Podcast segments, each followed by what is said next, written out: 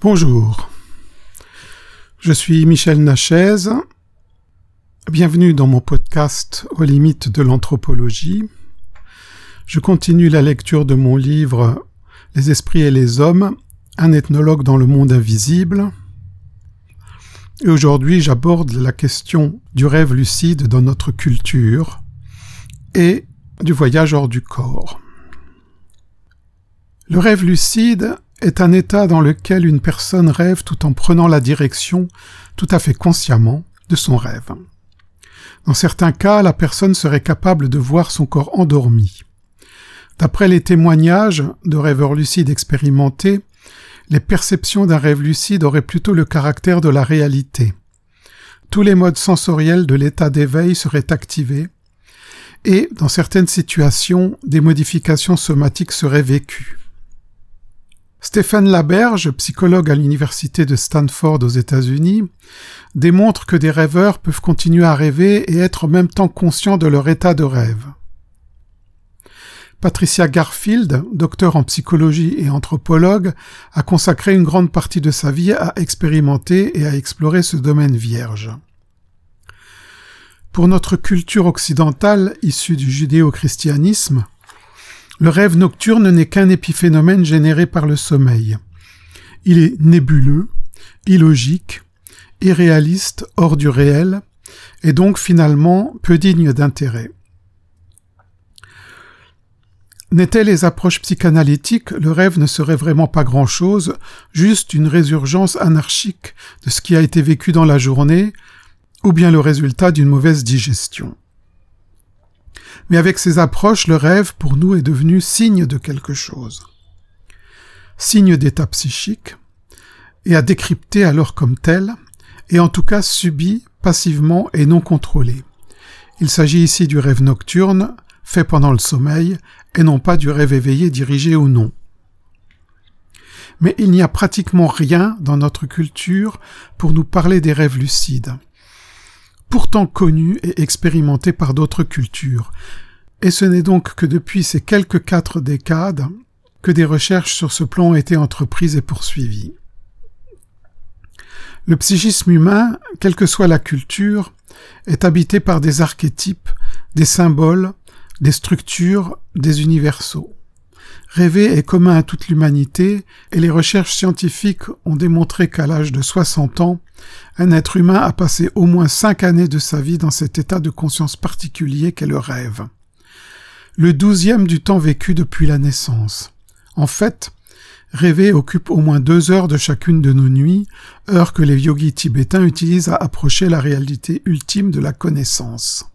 Les travaux de Garfield et de Laberge ont abouti à des constatations surprenantes concernant les personnes qu'ils ont entraînées au rêve lucide. Ils ont observé que cette aptitude pouvait opérer d'étonnantes métamorphoses dans le comportement et les capacités, ainsi qu'au niveau de l'équilibre et de la force de la personnalité lors de l'état de veille. Ainsi, des personnes qui ont appris à devenir lucides en rêve ont pu y trouver des avantages considérables. L'entraînement pour parvenir à acquérir la technique du rêve lucide nécessite de la persévérance et de la patience. Mais ce que l'on obtient alors en vaut largement la peine.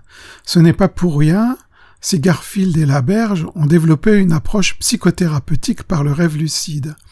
En effet, le pouvoir de guérison psychique semble en être énorme.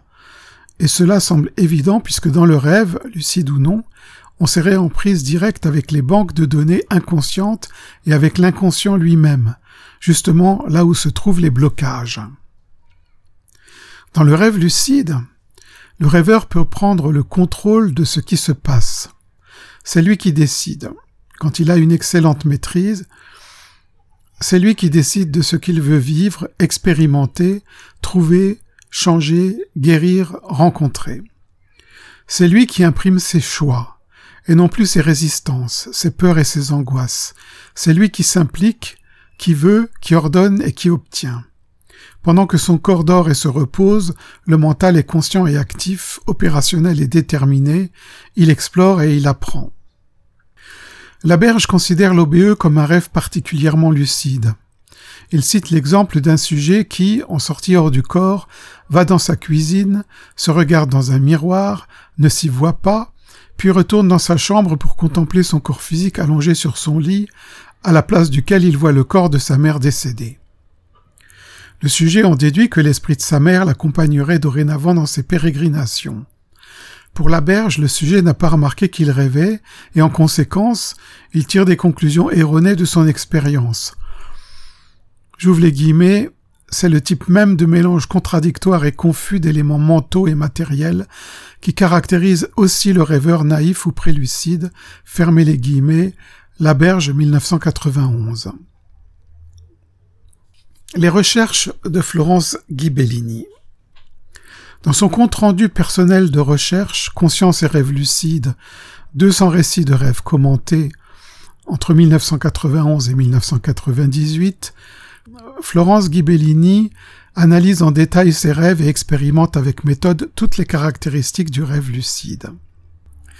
Florence Ghibellini est journaliste, chercheuse spécialisée dans le domaine des énoques. Elle se rend très vite compte que les personnages de rêve ne sont pas dociles et qu'ils semblent mener une vie propre, comme s'ils avaient une personnalité bien à eux. Suite à son rêve du 30 octobre 91, elle relève. J'ouvre les guillemets. La revendication des personnages de rêve à la reconnaissance d'une conscience autonome. Ce n'est pas parce qu'un personnage de rêve ne semble exister que le temps d'un rêve qu'il n'a pas une conscience et des buts propres. Ce que je veux dire en insistant sur cela, ce n'est pas que les personnages de rêve seraient des gens extérieurs, c'est qu'il existe en nous des consciences autonomes, et je mets au défi quiconque d'obtenir de l'un de ces personnages de rêve l'aveu qu'il n'est qu'un personnage de rêve et qu'une partie de lui-même. Fermez les guillemets, Kibellini 98. Donc, les personnages de rêve se revendiquent comme personnes autonomes. Intéressée par ce sujet, elle recherche, à partir de 1993, des personnages de rêve avec des existences stables, c'est-à-dire qui se retrouvent de rêve en rêve. Cela n'est pas chose facile et semble lui échapper. Cependant, en cours de route, elle découvre une autre caractéristique des personnages de rêve. Certains sont d'accord pour se laisser maltraiter, mais ils refusent de coopérer si on leur demande de l'aide pour en maltraiter un autre. Et puis, en mai 1994, elle décide d'interviewer systématiquement ces personnages de rêve afin de savoir à qui elle a affaire. Elle en conclut qu'ils possèdent une conscience bien à eux. Après une série de tests et d'interviews des personnages de rêve, elle étudie la conscience en rêve lucide. La conscience en rêve lucide doit prendre une nouvelle forme, différente de celle du mois de veille, trop limitée par nos habitudes, nos croyances et nos représentations. C'est une nouvelle conscience qu'il faut acquérir, plus souple, plus créative, plus détachée des contingences matérielles. Finalement, Florence Ghibellini découvre un nouvel espace Enoch qu'elle appelle l'état intermédiaire et qui pour elle revêt une importance tout à fait fondamentale dans la compréhension de nos états de conscience. Le 11 septembre 93, elle écrit J'ouvre les guillemets. C'est le début de mes incursions dans l'état intermédiaire. Il se manifeste rarement au début de la pratique du rêve lucide, et d'ailleurs les ouvrages sur le rêve lucide n'en parlent pas. On en trouve surtout mention dans la littérature sur le dédoublement, OBE, accompagné des assertions les plus fantaisistes.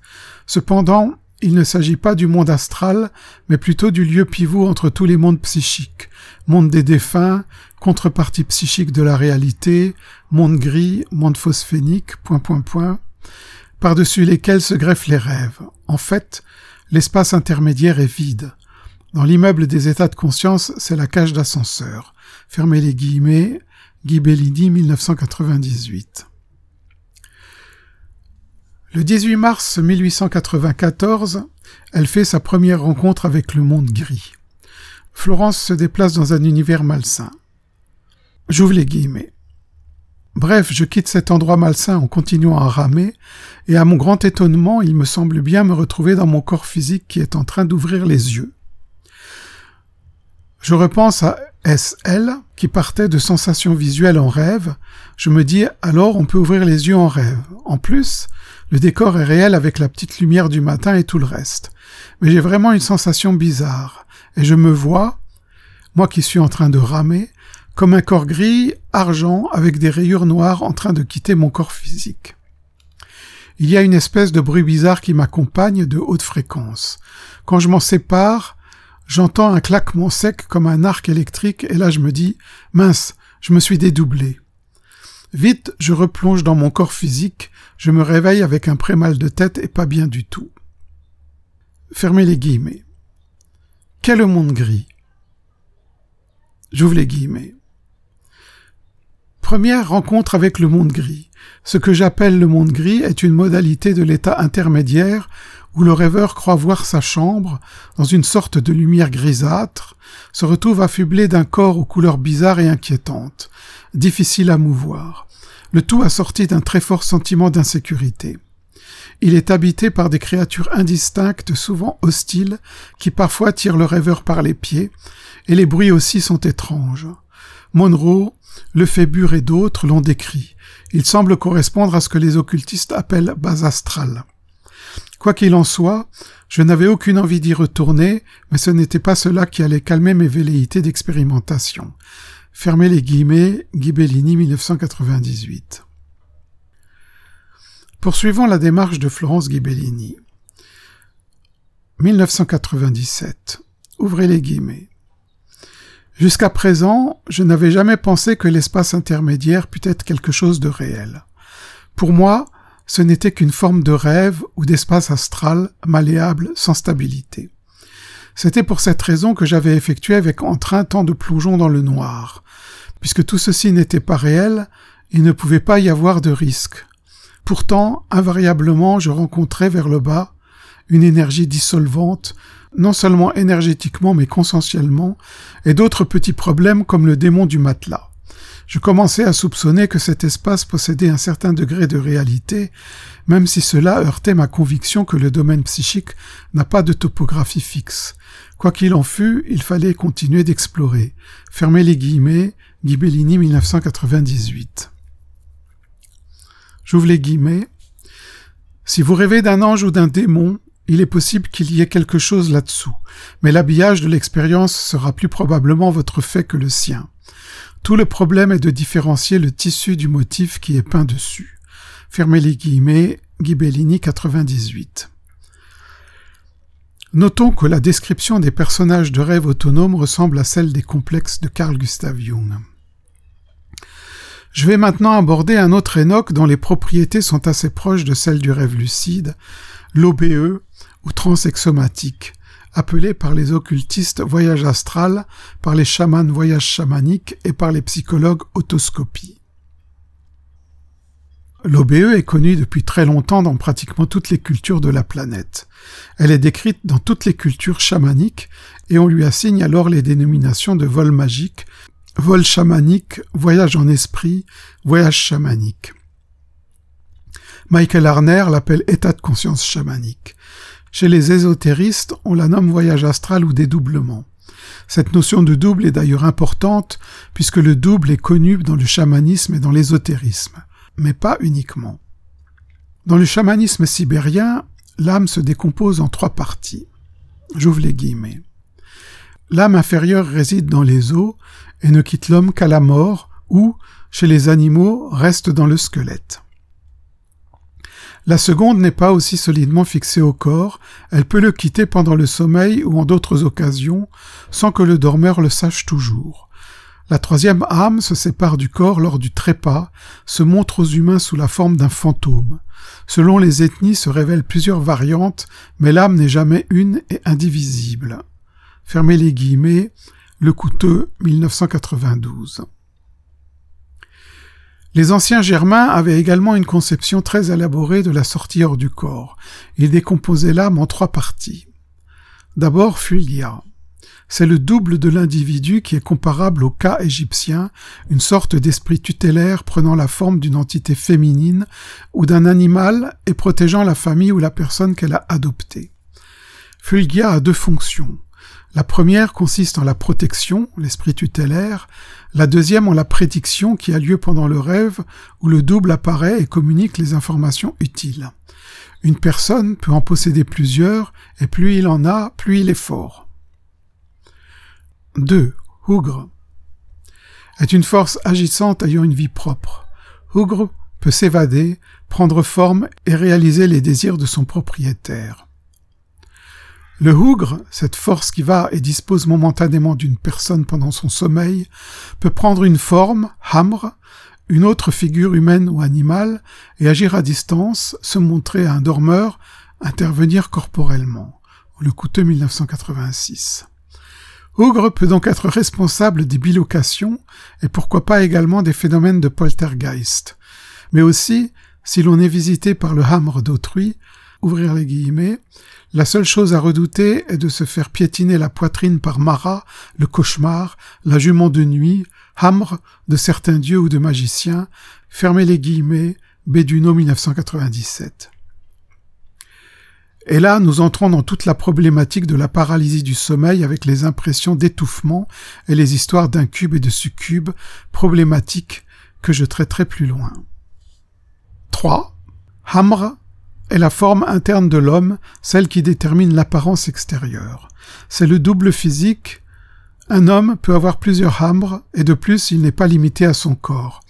Hamre peut voyager, et alors, le sujet étant dans un état léthargique, Hambre voyage sous plusieurs formes si nécessaire, la forme humaine et la forme animale au choix. Hougre est ainsi la forme agissante, l'énergie spirituelle impersonnelle, mais maîtrisable par le chaman magicien, qui anime Hambre, la forme malléable, et Fulgia, le double spirituel.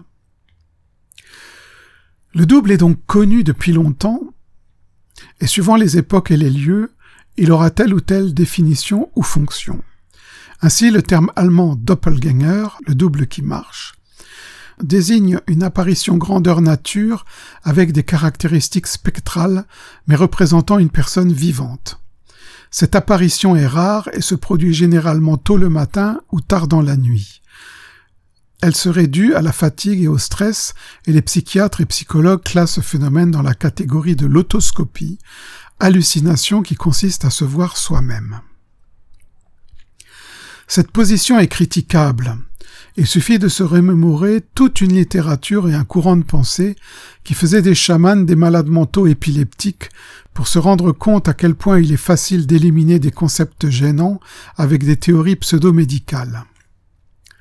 Plus loin dans le passé, dans la tradition juive, le double était nommé Nefesh. C'était un corps animé, conscient, doué de la personnalité du vivant, un corps fait d'une autre matière, plus légère, moins dense, plus subtile, nous dit Brune en 1988.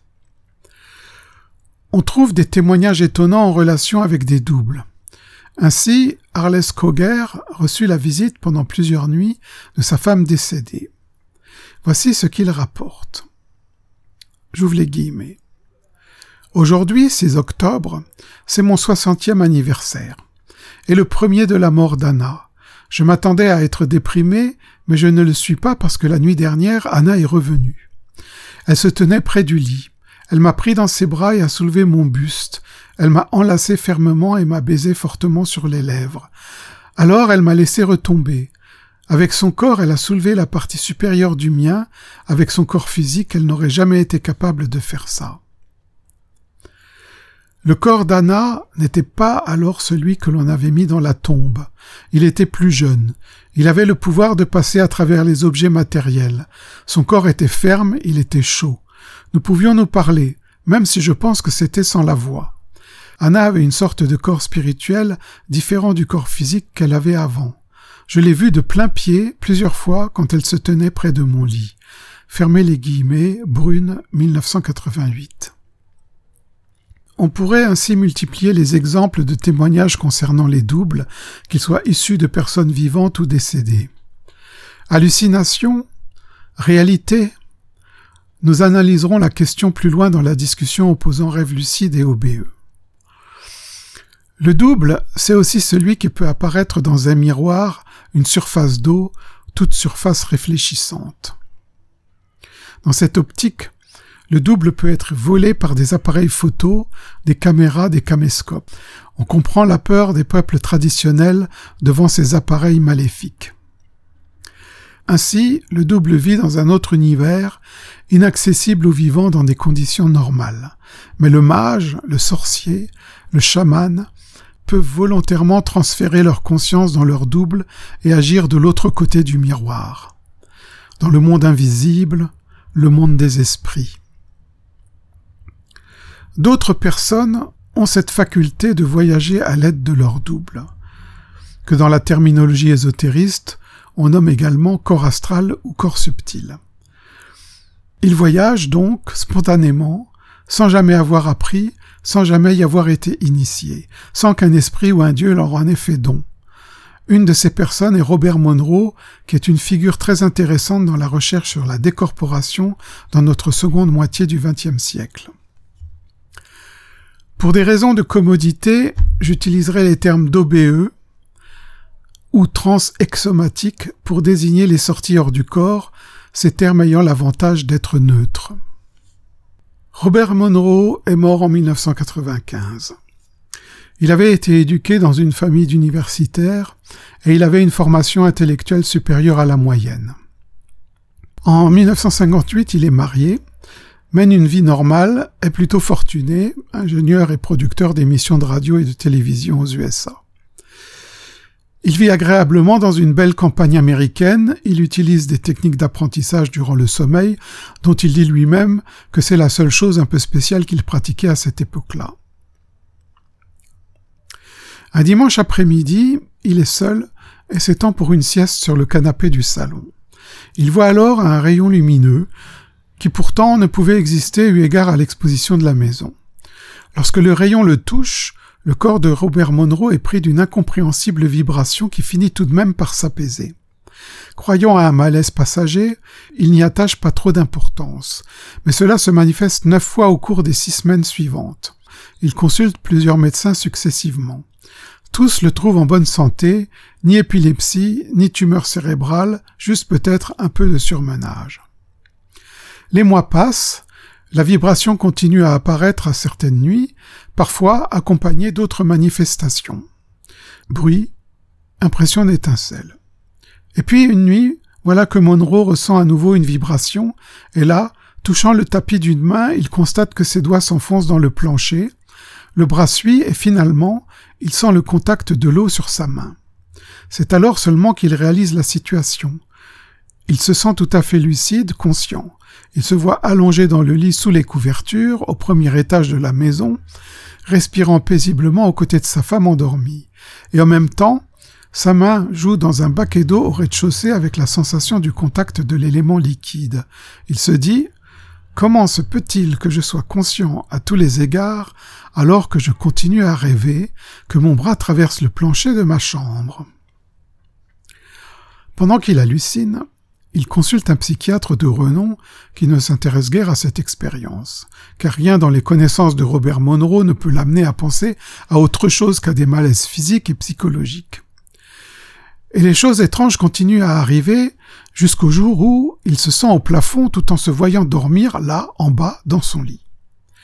Il pense alors qu'il est en train de mourir et qu'en fait les vibrations le tuaient à petit feu depuis des mois. Tel un plongeur, il se précipite alors sur son corps et le réintègre aussitôt. C'est alors à nouveau la valse des examens médicaux encore plus approfondis qui se solde une fois de plus par un constat de normalité. Ordonnance de points tranquillisants. Enfin, un psychologue de sa connaissance auquel il raconte ses aventures nocturnes lui parle des adeptes du yoga qui prétendent pouvoir quitter leur corps physique à volonté pendant un certain temps et affirment pouvoir aller où ils le désirent. Après cette conversation, et malgré ses réticences, Monroe commence à maîtriser ses sorties hors du corps.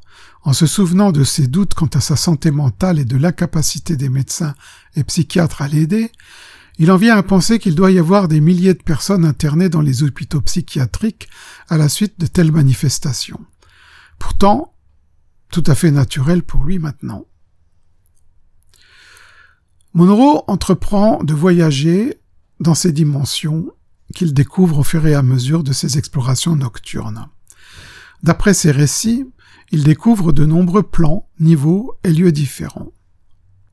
Il y rencontre aussi des êtres, des entités énergétiques qu'il nomme inspec, abréviation de Intelligent Species, espèce intelligente. Des entités qui l'emplissent d'un respect quasi religieux, tant il émane d'elle une aura lumineuse. Pour Monroe, les inspects sont au-delà de l'humain, ils possèdent des pouvoirs et des connaissances très étendues, et ils enseignent, instruisent, guident. Ce ne sont ni des dieux, ni des anges, mais des formes de vie hautement évoluées, différentes, dont la fonction n'est pas clairement établie. La plus grande révélation lui viendra un jour de 1992, quand il comprendra que son guide privilégié, son ami Inspec, n'est autre que lui-même dans un avenir lointain. J'ouvre là une petite note. Il a donc visité des univers parallèles où la vie ressemble à celle de notre Terre à quelques différences près. Des lieux paradisiaques où il fait bon vivre éternellement, des endroits où l'occupation principale réside dans l'acquisition de connaissances, de savoir, des univers où vivent des esprits non incarnés pour qui le temps et l'espace suivent d'autres lois que celles que nous connaissons, des lieux où les âmes se regroupent suivant leurs affinités de croyances, des immensités hors du temps et hors de l'espace, des univers multidimensionnels. Fin de la note. Robert Monroe participe à des expériences en laboratoire en 1967 avec le professeur Charles Tart, qui est spécialiste dans l'étude des énoques. À son propos, le professeur Tart écrira, j'ouvre les guillemets, Robert Monroe est unique parmi le petit nombre de personnes ayant écrit sur les OBE répétés. Fermez les guillemets. Charles Tart attestera avoir été témoin également de phénomènes relevant du parapsychologique et tendant à prouver la réalité de la décorporation de Monroe. D'autres témoins dignes de foi à leur tour purent constater la réalité des informations rapportées par Monroe lors de ses voyages, informations qu'il lui était impossible de connaître selon des voies normales. Je reviendrai sur la description du monde astral par Robert Monroe dans le chapitre sur les géographies de l'invisible.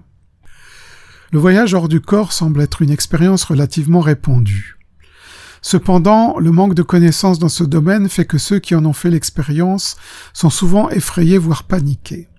La sortie hors du corps spontanée est alors interprétée comme une crise d'ampleur variable, cela s'étend de la peur de mourir à celle de la folie. Toutefois, c'est l'ignorance qui crée ces aspects traumatisants, car le phénomène en lui-même est considéré comme relativement inoffensif. L'apprentissage du voyage hors du corps et sa maîtrise amènent le plus souvent un profond changement c'est une révolution psychique qui s'accomplit. C'est aussi la compréhension que je n'est pas uniquement le corps physique, mais aussi autre chose, un moi plus étendu, une conscience plus élargie du monde. Ces caractéristiques sont aussi celles du voyage chamanique. Le chaman peut explorer les multiples facettes de l'outre-monde, toutefois sa fonction principale est celle de guérir et de voir. Les capacités qui peuvent se développer par la maîtrise du voyage chamanique et de l'OBE seraient assez étonnantes. La sensation de liberté et de maîtrise de sa destinée donnerait une nouvelle dimension à l'être, une meilleure compréhension du fonctionnement de l'humain, des autres et de soi-même, et une plus grande tolérance vis-à-vis -vis de ses semblables, ainsi qu'un plus grand respect pour notre planète et ses habitants, de quelque règne qu'ils soient des facultés mentales nouvelles comme une pensée hors du temps et de l'espace, des facultés parapsychologiques telles que télépathie, précognition, pourraient se développer aussi. La capacité de stimuler les processus d'auto-guérison sur soi et les autres semblerait également possible. Dans tous les cas, une fois dépassé le sentiment d'étrangeté, le voyage hors du corps ou le voyage chamanique se révélerait transformateur. Il prouverait à celui qui l'expérimente qu'il n'est pas seulement enfermé dans une prison de chair, mais que l'esprit, ou quel que soit le nom de ce qui se décorpore, a accès à toutes les dimensions, à tous les plans d'existence, et donc à une connaissance sans limite, mais cela seulement une fois dépassé la peur de cette étrangeté, une fois accepté la perte des repères habituels. Car la peur est réputée être le seul et le pire obstacle. Il n'y a aucun risque réel, c'est la peur en elle-même qui serait le plus grand risque. C'est elle qui ferait interpréter l'expérience en mode redoutable, c'est elle qui fausserait jugement ou adaptation. La barrière des émotions et de la peur semble ardue à franchir, et c'est cela qui rendrait l'accès à l'OBE si difficile. Mais là aussi, patience et persévérance sont dits nécessaires pour finir par vaincre cet obstacle. Ainsi donc, l'OBE est un état de conscience très spécial dans lequel le sujet dit être sorti de son corps et pouvoir se déplacer dans un environnement accessible uniquement par l'esprit. Dans le prochain podcast, nous verrons quelles sont les caractéristiques de la transe exomatique. Merci de votre attention.